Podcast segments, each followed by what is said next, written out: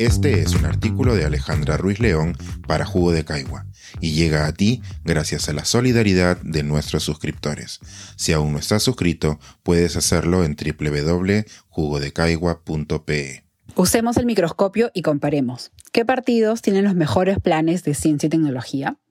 Una pequeña advertencia. En este artículo se menciona un cuadro comparativo. Para poder verlo, tienen que acceder a la página web de Jugo de Caigua, jugodecaigua.pe. Durante la pandemia hemos escuchado repetir decenas de veces que tendríamos que haber invertido más en ciencia. A una semana de las elecciones, resta ver si escogeremos a los candidatos que sí escucharon nuestras súplicas y que proponen en sus planes de gobierno propuestas para fortalecer el rol de nuestro sistema de ciencia y tecnología. Aunque este tema no ha acaparado los debates políticos ni las declaraciones en prensa, sí ha sido cubierto por casi todos los partidos políticos en sus planes de gobierno, a excepción de dos, Acción Popular y su candidato Johnny Lescano y Avanza País con Hernando de Soto. En ambos, la ciencia ocupa un vacío absoluto. Cabe señalar que además en más de un plan de gobierno hay que ser bien flexibles con el concepto de ciencia para vislumbrar alguna propuesta de los candidatos. Leer y comparar planes de gobierno es una tarea especialmente ardua por tres motivos. Los conceptos que se usan no son los mismos, lo abstracto de las ideas presentadas y el enorme acto de fe para creer que los partidos políticos van a cumplir lo que proponen. A pesar de ello, he intentado agrupar las propuestas de ciencia y tecnología en el cuadro comparativo que pueden encontrar en el enlace final. Debo confesar que hay que ser bien permisivos al leer los planes, puesto que no todos entienden a la ciencia y la tecnología de la misma manera. La mayoría de los partidos ve a la ciencia como la antesala de la producción y encuentra en ella valor solo cuando está encajada dentro de la cadena productiva. Este es el caso del PPC, Renovación Popular, Somos Perú, entre otros, que no solo reducen a la ciencia como actividad productiva, sino que tampoco desarrollan su rol.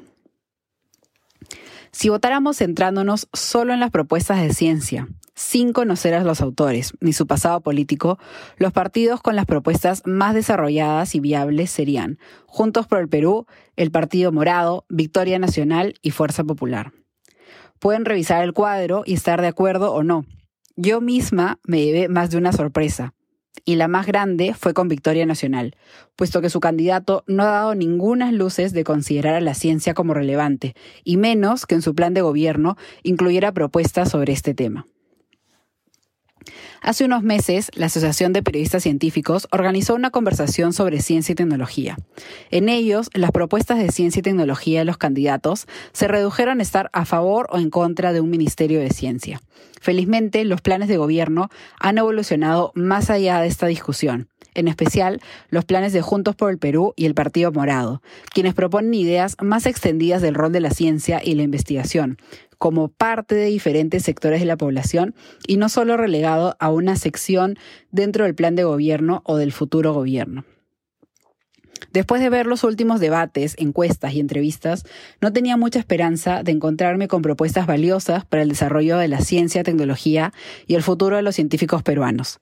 No existe manera de saber si las van a cumplir de salir elegidos, aunque hay algunos indicadores sus declaraciones, qué candidatos ocupan sus listas para el Congreso, la promoción o no de medidas anticientíficas. Como verán en el cuadro, junto a las ideas interesantes en este campo, también conviven otras extrañas, que son dignas de la ciencia ficción. Comparen ustedes. Este es un artículo de Alejandra Ruiz León para Jugo de Caigua y llega a ti gracias a la solidaridad de nuestros suscriptores. Si aún no estás suscrito, puedes hacerlo en www.jugodecaigua.pe.